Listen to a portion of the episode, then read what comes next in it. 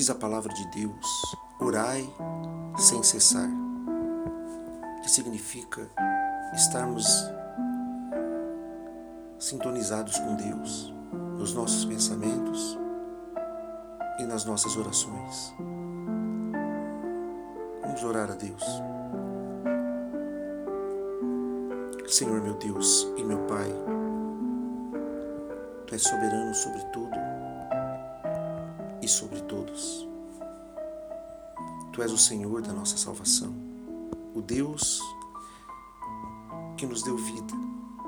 A tua palavra diz que Deus amou o mundo de tal maneira que entregou seu Filho unigênito para que todo aquele que nele crê não pereça, mas tenha a vida eterna. Senhor, nós, na tua presença, buscamos nos desenvolver do teu espírito, porque precisamos de ti, Senhor. Precisamos da tua ajuda. Há muitas pessoas neste momento sofrendo, passando por sérias dificuldades. Não tem mais aonde recorrer, mas tu és o nosso socorro. Tu és o nosso auxílio. Tu és aquele que nos ouve. Tu, Senhor, nos disse: Vinde a mim, vós que estáis cansados e sobrecarregados, e eu vos aliviarei. Tomai sobre vós o meu jugo e aprendei de mim, porque sou manso e humilde de coração.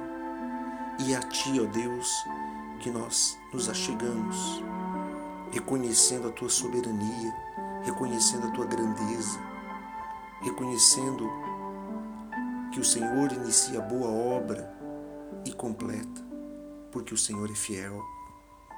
Vem de encontro a esse homem, a esta mulher, a esta família. Venha sobre eles, meu Deus. Ouve a oração, ouve o clamor. Nós te pedimos, Deus, por esse país, pelo Brasil, pelo estado de Santa Catarina, pela nossa cidade, Deus. Que o Senhor venha ter a misericórdia, venha nos livrar de todo o mal, de toda praga maldita. Venha, Deus, também livrar-nos de nós mesmos, dos maus pensamentos, dos maus desígnios, daquilo que carnalidade que afasta de ti, do pecado, daquilo que